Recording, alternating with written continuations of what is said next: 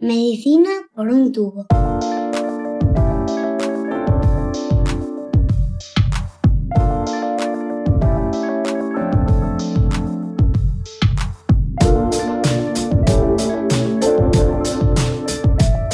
Bienvenidos a Medicina por un tubo, el podcast de Roche España en el que tratamos de explicar de un modo sencillo los avances más complejos en el mundo de la investigación médica.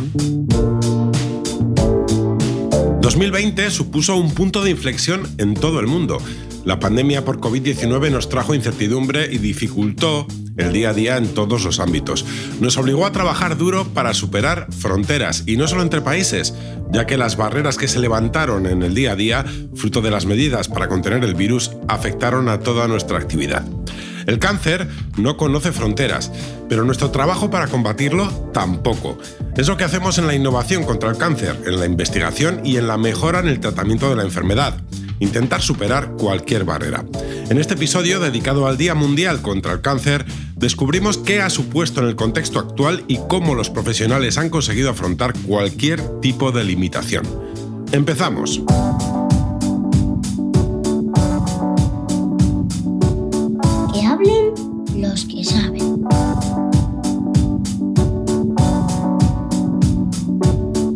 Conocer el impacto que la pandemia por COVID-19 ha tenido en la atención hospitalaria a pacientes oncohematológicos, la Sociedad Española de Oncología Médica, junto a la Sociedad Española de Oncología Radioterápica, la Sociedad Española de Enfermería Oncológica, la Sociedad Española de Hematología y Hemoterapia, la Sociedad Española de Anatomía Patológica y la Asociación Española contra el Cáncer han sumado sus siglas para realizar un estudio que profundice en la situación en España.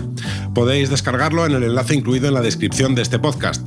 Para profundizar en sus resultados conversamos con un experto, el doctor Raúl Córdoba, coordinador de la unidad de linfomas de la Fundación Jiménez Díaz. El informe al que hacemos referencia concluye que durante la primera ola de la pandemia, uno de cada cinco pacientes con cáncer no fueron diagnosticados o fueron diagnosticados tarde. ¿Cómo estamos afrontando esta situación? Eh, en la primera ola a toda la sociedad nos pilló un poco de, eh, de, de improviso. No sabíamos cómo eh, podíamos hacer frente a, a, todo lo que nos iba a venir y a la magnitud de las consecuencias que, que la pandemia por COVID eh, íbamos a, a, a, tener y cómo esto iba a afectar a los pacientes no COVID y en concreto a los pacientes con cáncer. Esto eh, hizo que pudiéramos tener una disminución en el número de intervenciones quirúrgicas, que es básicamente donde se pueden obtener los, diagnósticos a los pacientes con tumores sólidos, dado que los quirófanos estaban ocupados por camas de, críticos, por camas de UCI. En cambio, los pacientes eh, con tumores hematológicos, en mi opinión, creo que eh, no experimentaron tanto retraso o dificultades en el acceso en el diagnóstico porque éramos, somos los hematólogos los que realizamos los procedimientos diagnósticos en, en su mayoría.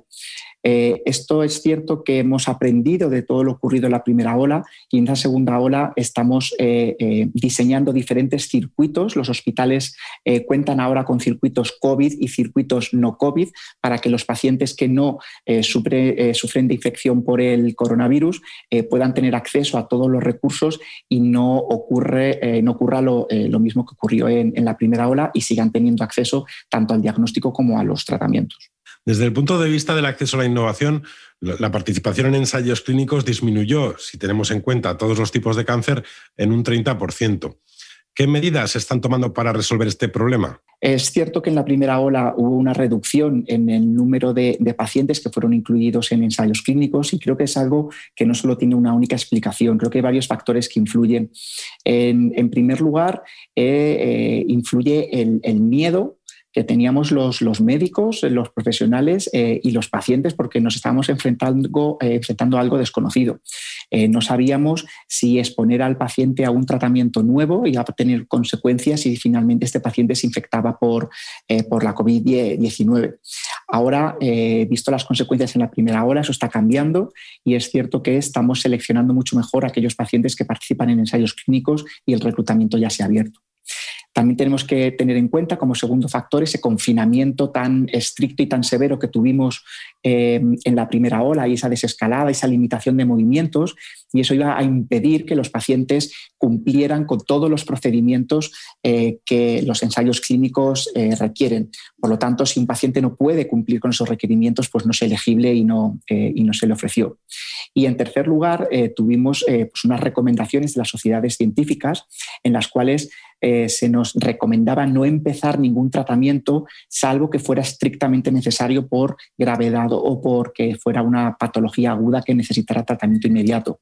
De ahí que tumores, entre ellos tumores hematológicos, que, eran de una característica más indolente, de crecimiento más lento, intentamos retrasar un poco el, inicio de los tratamientos y, por lo tanto, eh, incluir al paciente en un ensayo clínico si esa era nuestra decisión de tratamiento. ¿Y cómo percibe el cambio en la relación con los pacientes y en el trabajo diario en el contexto actual? Todo depende de, cómo eh, eh, íbamos trabajando anteriormente a la pandemia en todas estas estrategias de salud digital y de, telemedicina. Había hospitales que todavía siguen trabajando con historia clínica en papel o que no tenían eh, ningún soporte para poder comunicarse por los pacientes con, a través de la telemedicina. Entonces, yo creo que estos hospitales, estos médicos, estos pacientes han tenido un mayor impacto a la hora de, de poder comunicarse y el sustituir únicamente una consulta médica por una consulta telefónica, realmente eso no es telemedicina. Entonces, eh, creo que, eh, que, esos pacientes sí han tenido como un mayor desapego eh, o menos contacto con el hospital. Pero luego, por otro lado, hay otro grupo de hospitales, entre, como por ejemplo donde yo trabajo, la Fundación Jiménez Díaz, que ya veníamos trabajando en todas estas herramientas de, salud digital, de eh, servicios no presenciales, de eh, eh, portal del paciente, de comunicarnos con él a través de todas estas estrategias de, telemedicina. Y esto ya lo veníamos haciendo antes de la pandemia, porque formaba parte de, pues, de una línea estratégica de trabajo del hospital. Y el COVID lo que nos ha hecho ha sido impulsarnos para eh, implementar mucho más deprisa todo aquellos que, eh, no teníamos eh, desarrollado. Y nos, nos, ha dado la razón en el sentido de la forma que teníamos o que habíamos planteado esta nueva forma de comunicación con el paciente que no viene a sustituir a la tradicional, sino que la viene a complementar y mi experiencia con esta estrategia de salud digital en estos pacientes que ya venían trabajando un poquito eh, con ella y que ya los hayamos preparado, la verdad es que ha sido eh, muy satisfactoria, eh, tanto desde el punto de vista del paciente, porque no ha perdido el contacto con, sus médicos, en este caso conmigo, como conmigo, que me ha permitido seguir controlando y seguir cuidando a mis pacientes en la distancia. Y en ese sentido, ¿cómo afrontamos el futuro? ¿Lo vemos de un modo distinto tras lo vivido estos meses? Em, yo creo que eh, si algo bueno nos tiene que traer la pandemia es que nos tiene que hacer aprender. Em, no sé si conocéis que existe, hay un proverbio chino que, eh, dice que crisis eh, se escribe igual que oportunidad, que cambio. Creo que todo esto nos tiene que hacer aprender a que cosas que eh, hacíamos mal antes o que no eran eficientes las tengamos que cambiar.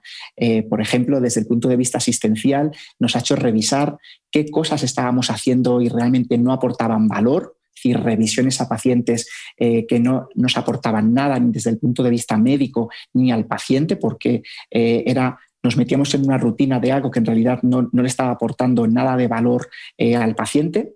Y, por ejemplo, desde el punto de vista de, la investigación clínica de los ensayos clínicos, nos hemos dado cuenta que eh, muchos procedimientos en realidad no son necesarios y se arrastran de un protocolo a otro. Eh, no son necesarias tantísimas consultas ni estancias tan prolongadas en los hospitales para hacerse tantísimas analíticas que requieren los pacientes. Eh, ni tampoco se necesitan tantísimas reuniones presenciales eh, porque podemos eh, trabajar en reuniones virtuales, firmas digitales de documentos. Creo que todo esto nos ha hecho aprender una nueva forma de relacionarnos con nuestro entorno, nosotros los médicos con nuestros pacientes y también a través de todas las compañías farmacéuticas y los promotores de los ensayos clínicos, de manera que, creo eh, firmemente que, el futuro va a ser diferente y espero que al menos podamos aplicar una pequeña cantidad de las cosas que hemos aprendido. Doctor Córdoba, muchas gracias por atendernos. Muchas gracias a vosotros.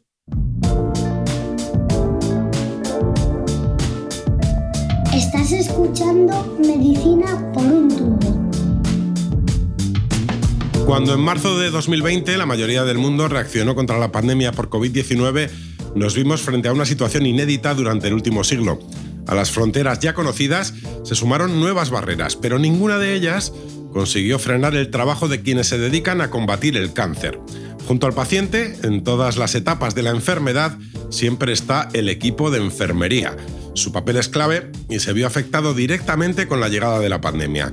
Su reacción y su esfuerzo en todo este tiempo tampoco conoce fronteras. Ángeles Peñuelas es presidenta de la Sociedad Española de Enfermería Oncológica. Recurrimos a ella para que nos explique cómo cambió su trabajo con la llegada de la COVID-19. Desde el mes de marzo del año pasado, debido a la gran pandemia que estamos atravesando, esta atención se ha visto alterada y por ello no hemos tenido que adaptar a la nueva situación para poder seguir prestando una atención de calidad. En concreto, en los pacientes con cáncer, el objetivo ha sido reducir el riesgo de contagio por coronavirus y para ello hemos necesitado reestructurar los servicios con circuitos seguros llamados limpios. Tuvimos que acondicionar las salas de espera, las consultas y los espacios donde se administran los tratamientos para respetar las distancias de seguridad, utilizando equipos de protección correctos, mascarillas FP2 con medidas higiénicas, implementación de pruebas PCR y lamentablemente también tuvimos que adoptar medidas que afectaban al nivel psicológico y emocional de los pacientes y de las familias por la limitación de la entrada de los acompañantes para mantener, en la medida de lo posible, la actividad. Está claro que el contexto actual supone un reto en la atención a los pacientes con cáncer, un reto que, como cuenta Ángeles, se afronta mejor sumando distintos talentos. Tengo que decir que la atención y la organización multidisciplinar ha sido un factor clave para poder seguir prestando una atención de calidad con unos resultados óptimos. Todo ello es verdad que ha tenido unas consecuencias, ¿no? Han habido una disminución de importante de los pacientes atendidos en los hospitales de día, al igual que en los tratamientos de radioterapia.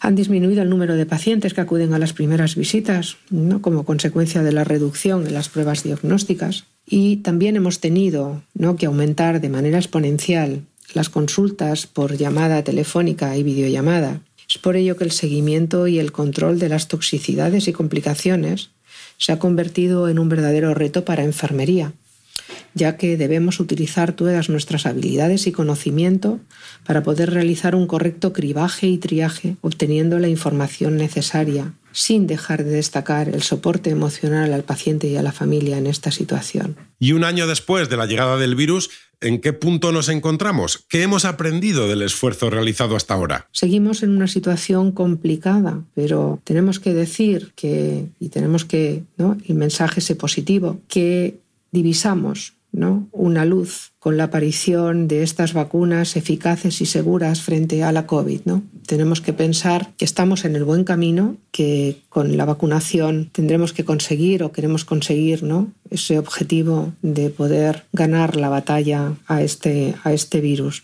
Esta situación eh, nos va a dejar huella, sin duda pero hay que aprovechar estos momentos para mejorar la formación, más investigación, mayor colaboración entre profesionales y mejores condiciones que permitan poner al paciente en el eje de todos nuestros cuidados y atención.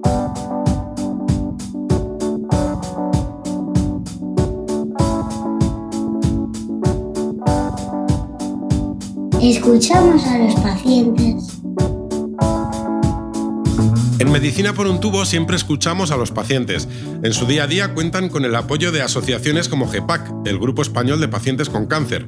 Ellos también están lidiando con una situación compleja. También han tenido que adaptarse para que su voz se oiga frente a una enfermedad que no conoce fronteras. Hemos hablado con la presidenta de GEPAC, Begoña Barragán, y nos ha contado cómo están trabajando. En GEPAC hemos eh, tenido que adaptarnos, creo que como casi todo el mundo, a la nueva situación y en primer lugar lo que hicimos fue eh, demostrarnos a nosotros mismos que éramos capaces de atender a la gente teletrabajando, ¿no? que ni nosotros mismos sabíamos que estábamos preparados para ello, pero afortunadamente sí. Entonces, hemos adaptado toda la atención presencial que hacíamos, pues la hemos tenido que reconvertir en una atención telemática. No, no ha habido otra, otra solución pero realmente creo que estamos con, o sea, que ya estamos cumpliendo los objetivos eh, y que estamos atendiendo a todo aquel que necesita de nuestra ayuda y que contacta con nosotros. Las circunstancias no han impedido que GEPAC siga trabajando y avanzando en la escucha a las necesidades del paciente y, cómo no, en traspasar fronteras. Seguimos escuchando a Begoña Barragán.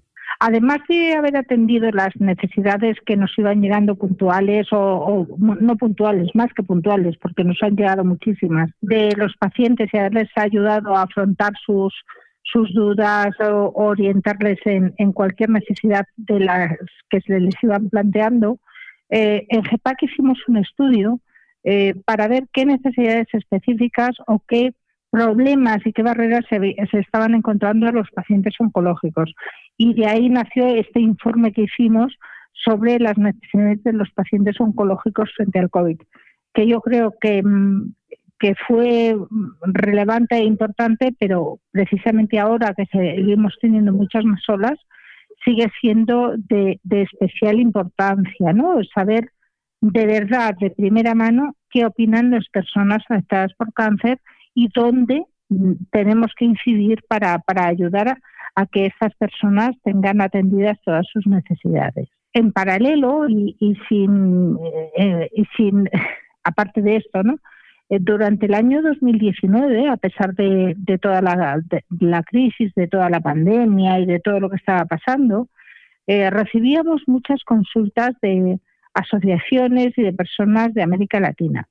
Con lo cual, en GEPAC decidimos hacer una división específica, que es GEPAC Latam, en la que eh, damos cabida a todas las asociaciones de pacientes de Latinoamérica que quieran tener eh, el apoyo, mm, eh, nuestro apoyo, ¿no?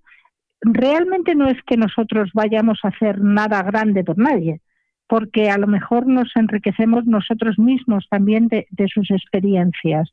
Pero sí es cierto que si nosotros ya tenemos un recorrido hecho, una serie de materiales y tenemos eh, cursos de formación en marcha y, cantidad de jornadas y, de campañas, queremos compartirlas con todos ellos para que puedan replicarlas, mejorarlas em, y, sobre todo que las hagan mucho mejores y de, tal forma que, esto de, de, la atención al cáncer no se nos quede en pequeños nichos. No, tenemos que traspasar fronteras y que la atención a los pacientes oncológicos sea un tema mundial, no, no sea algo ceñido a cada distrito o a cada país o a cada región. La pandemia ha sido algo inédito para todos, pero ahora que ya conocemos su impacto, ¿cómo pueden intentar contrarrestarlo las asociaciones de pacientes? A ver, muy probablemente eh, nuestro mayor esfuerzo sea eh, poner en, el eh, poner en el mundo lo que está pasando, ¿no? O sea, explicar a las autoridades y sanitarias especialmente las necesidades que tenemos. Con esto, el informe que hemos hecho y, todo lo que todos los esfuerzos que estamos haciendo para que de verdad eh, salga a la luz eh, es que, que, los pacientes con cáncer están infradiagnosticados, que los diagnosticados están sufriendo retrasos en muchas pruebas y en muchos tratamientos, eh, que los seguimientos no se están haciendo, los cribados tampoco. Entonces yo creo que ahí desde el mundo de las asociaciones tenemos ahora un papel muy importante para eh, tratar de, sacar a la luz todos estos problemas, porque si todos nos callamos, eh, esto se queda oculto y parece que no existe y sí existe. Los problemas, los pacientes con cáncer tienen una problemática muy importante. Yo no digo que otras enfermedades no las tengan, que también. Y creo que todos los que tenemos problemáticas importantes como es el cáncer, eh, tenemos que alzar la voz y decir que muy bien, que el COVID es una prioridad que, nos ha pillado en este mundo por sorpresa, pero que no podemos permitir eh, que, se, que se dejen de atender otro tipo de enfermedades, porque si no, al final el COVID no solamente va a, matar a personas con COVID, sino va a matar a personas con otras enfermedades por falta de atención.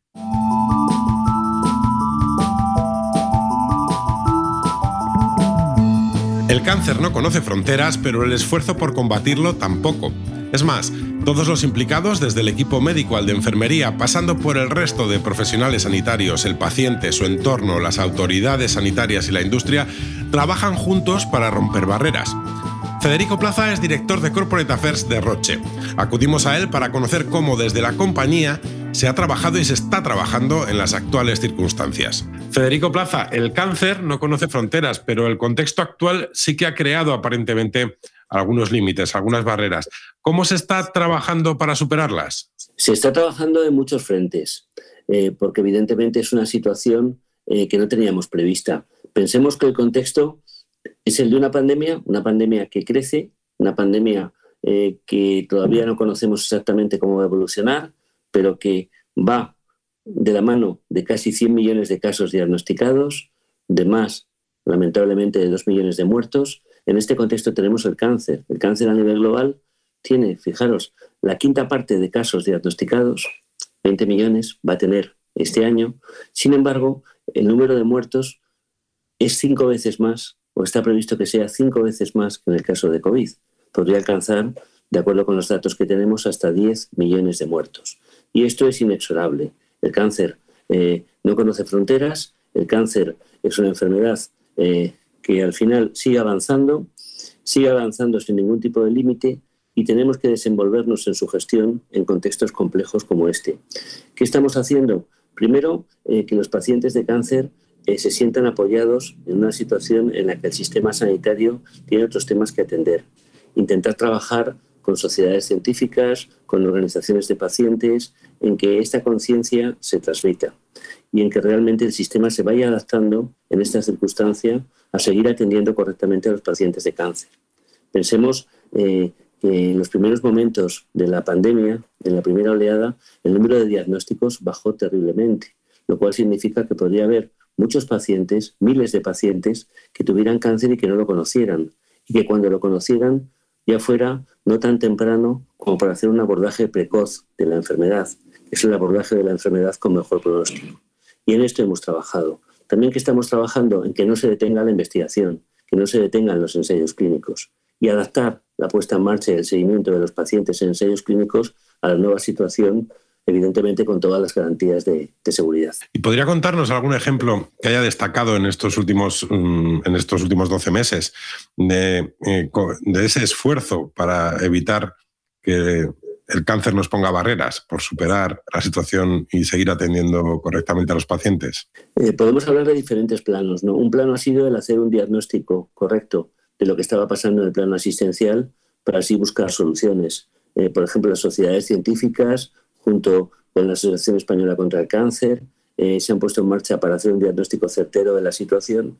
Luego, a partir de ahí, que todos los agentes que estemos involucrados y Roche esté involucrada, poder comprometernos en buscar soluciones. Por ejemplo, la parte diagnóstica. Después de ver que más de un 20% de diagnósticos no se estaban produciendo. Evidentemente lo que se ha hecho es, de alguna manera, buscar fórmulas en el sistema sanitario para que el diagnóstico precoz no pare, que es una de las claves de la curación del cáncer. Por otro lado, investigación clínica. En principio se resintió mucho el, número de pacientes reclutados en ensayos clínicos. Esto no nos lo podíamos permitir.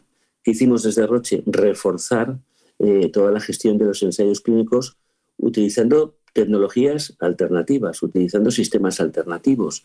Eh, se están monitorizando ensayos clínicos en remoto, en colaboración con la Agencia Española del Medicamento, pero nuestro objetivo es básicamente que no se reduzcan ni el número de ensayos ni el número de pacientes que se incluyen en ensayos. Y esto lo vamos consiguiendo. Situamos la medicación en el domicilio del paciente, facilitamos la vida al clínico que participa en los ensayos para que desde su casa monitorice, siga el ensayo con la misma eficacia que lo hace en el hospital. Se buscan sistemas de apoyo alternativos, como por ejemplo el mobile nursing, eh, en casos de que la medicación no llegue al paciente, tenemos el home delivery. En definitiva, tenemos que adaptarnos a esta situación para que la maquinaria siga funcionando. Pensemos que el cáncer, en cuanto a investigación, es complejo, pero en cuanto a gestión de la enfermedad, lo es y mucho, sobre todo en una situación en que el sistema sanitario está afectado.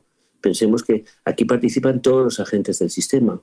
Participa la primaria, que es fundamental y que la situación de COVID se ha visto resentida participan eh, los elementos diagnósticos, la lista de espera diagnóstica, como hemos visto, ha complicado mucho la eficacia de los diagnósticos. Participa la especializada no oncológica que interviene al principio de la enfermedad y que en este momento está muy ocupada en temas de COVID. Luego la oncología, las consultas externas, la hospitalización a domicilio, la radioterapia. Es una maquinaria muy compleja que hay que sincronizar. Y yo creo que lo que se está aprendiendo es que es posible mantener sincronizada la maquinaria a la vez que se atiende el COVID y sobre todo lo que sí que se está aprendiendo es que mm, esta experiencia nos puede dar luz para resetear el sistema y para redefinir y fortalecer más todo el recorrido que tienen los pacientes de cáncer desde que se les diagnostica hasta que se les trata y se les monitoriza o sigue dentro del sistema sanitario. Federico Plaza, muchas gracias por atendernos. A vosotros.